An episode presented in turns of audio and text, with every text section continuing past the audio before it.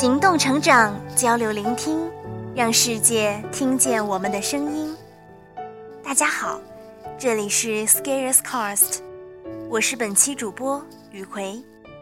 本期将为大家带来第七百九十五号文章，文章的标题是：生活困苦的根本原因是活糙人懒。我们很多时候会陷于表象，从而把表象当原因，但是很多时候表象是结果，于是因果倒置，舍本逐末。比如穷是表象，比如生活困苦也是表象，这些可能是我们的生活现状，我们特别容易把现状当成原因。以此为依据推理行动，从而把我们带到万劫不复的深渊里。我认为我们的表象都是结果，把这个当结果，然后去溯因，去查找分析，再触发行动。但是我们往往是反其道而行之。由于我们穷困，于是我们吸金抠门，害怕投入。用大量的时间来换取金钱，而这一行为更加剧了我们的困境。因为我们没有时间来为你脱离困境做储备，所以会一直陷于其中。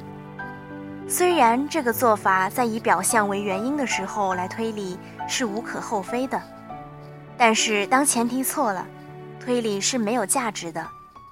因为当我们身处困苦，我们用唯一能改变困苦的资源去迎合困苦的时候，我们是没有希望的。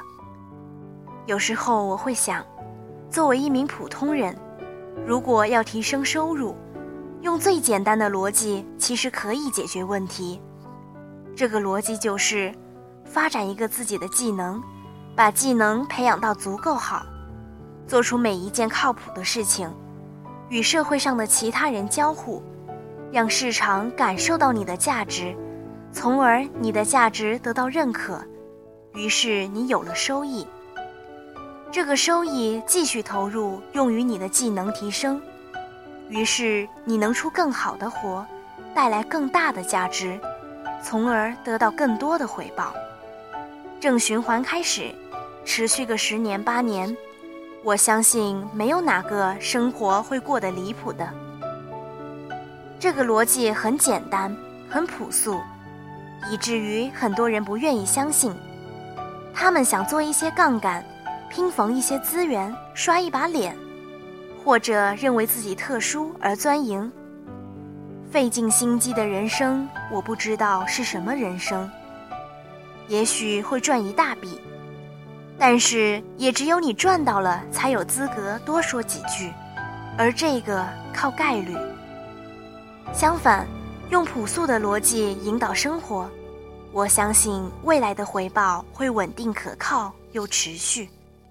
其实市场上要找到靠谱的人挺难的，但是市场上又有大量的人找不到工作，于是供需双方都相互抱怨。但是我的观点是，生活困苦的根本原因在于做的活太糙，人太烂。没有价值。我们在生活中接触一个人，不管称为朋友或者什么，最多是在面上有个交流，具体的人怎么样，也只有能到出活的时候才知道。也许有一位朋友对你特别热心，但是与你合作一把的时候发现，出的活根本就没法看，于是你给对方补台，擦完屁股以后。就再也不想合作有第二次了。为你好的人可能会多说几句，然后你可能还不愿意听；嫌麻烦的人就直接什么也不说，下次不会再找你了。于是你安静地过着你的日子，然后你发现，咦，为什么机会都没有找过我？咦，为什么同一年进公司的人他是副总了？我还是个员工，那些机会都因为你的活糙人烂纷纷绕开了，而你没有得到的机会，你甚至都不知道机会曾经存在过。说活糙，可能有的人可以接受；说人烂，也许有的人自尊受不了。但是我的观点是，事情做不好的时候，自尊心就是应该要闭嘴的。当你做一件事很差劲的时候，你在同样标准下做得好的人来看，是价值黑洞，也就是其他人如果和你合作，是要给你补台倒贴的。这点会让人不舒服，但是却是实事。而你如果为了让自己的差劲得到自洽，不得不找到一群更差劲的人，反衬之、铺垫之，才能体现出你的好。而与这些人抱团以后，你会很爽，但是却没有光明的远景。人毕竟是要进步的。而你说，如因为出的糙活太多，让人生积攒了那么多差评，还会有多少价值交换的机会？还会有多少人愿意为你的价值付费？